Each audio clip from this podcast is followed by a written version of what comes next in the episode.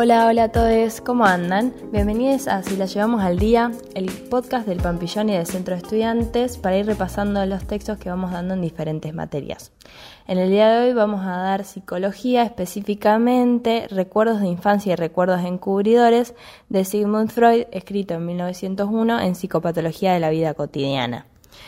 En este caso voy a estar usando las notas hechas por el profesor Gentile, ya que me parece un resumen bien hecho y que focaliza los conceptos que a nosotros nos interesan. Me empieza a molestar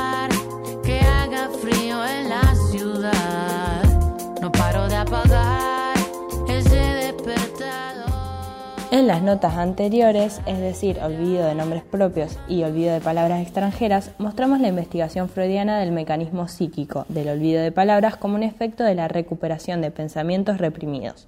El olvido no es sin recuerdo, recuerdo sustituto que conducirá al verdadero objeto del olvido. Ahora en este breve estudio sobre los recuerdos de la infancia, los que el sujeto ubicará no antes de los tres años, Freud establece el carácter encubridor de esos recuerdos de la infancia y abre la posibilidad que todo el recordar, no solo el referido a la infancia, cumpla con esa función.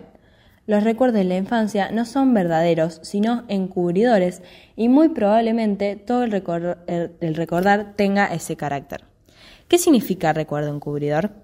Como los típicos de la infancia, se recuerdan sucesos indiferentes, poco importantes en la vida del sujeto, que disimulan o encubren otros verdaderamente significativos. Freud postula que los recuerdos indiferentes de la infancia, por ejemplo, el recuerdo de los cinco años sentado en la sillita y esperando que la tía de Freud le explique la diferencia entre la M y la N, deben su existencia a un proceso de desplazamiento y sustituyen en, el recordar a otras impresiones de, efectiva sustantividad, cuyo recuerdo directo está obstaculizado por la represión. Siguiendo el ejemplo anterior, la investigación infantil sobre la diferencia sexual entre nene y nena. Freud destaca la homogeneidad pertenecen al mismo género de fenómenos de formación entre los olvidos con recuerdos sustitutos y la formación de recuerdos encubridores. Ambos responden a desplazamientos y condensaciones, es decir, a procedimientos inconscientes que aluden a contenidos reprimidos eludiendo la represión.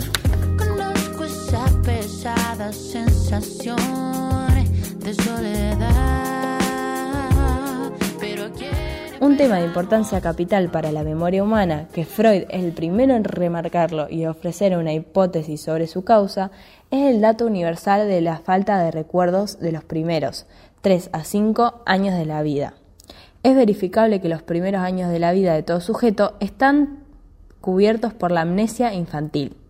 Esto lo desarrollará detenidamente en tres ensayos de teoría sexual escritos en 1905, donde dice que la amnesia que cubre los primeros años es consecuencia de la poderosa represión con la que se cierra la sexualidad infantil.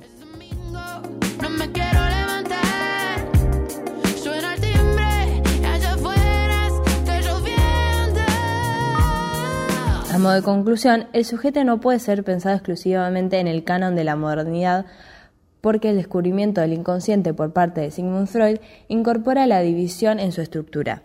En estos artículos precedentes al sujeto se representa como escindido, o sea, dividido, de la centralidad de la conciencia y la razón. En ellos, Freud postula lo fragmentario de la memoria y la homogeneidad en la formación del recuerdo y el olvido. La memoria, soporte de todas las funciones psicológicas, no está totalmente disponible para el sujeto. El sujeto no puede ser protagonista de su propia historia porque una parte de ella, la correspondiente a los primeros años de su vida, es como si no le perteneciese. Antes de incorporarse al lenguaje, antes de disponer de la palabra, su vida quedaba escrita en huellas de memoria inconsciente. La conciencia no solo puede reflejar recuerdos fragmentados y encubridores.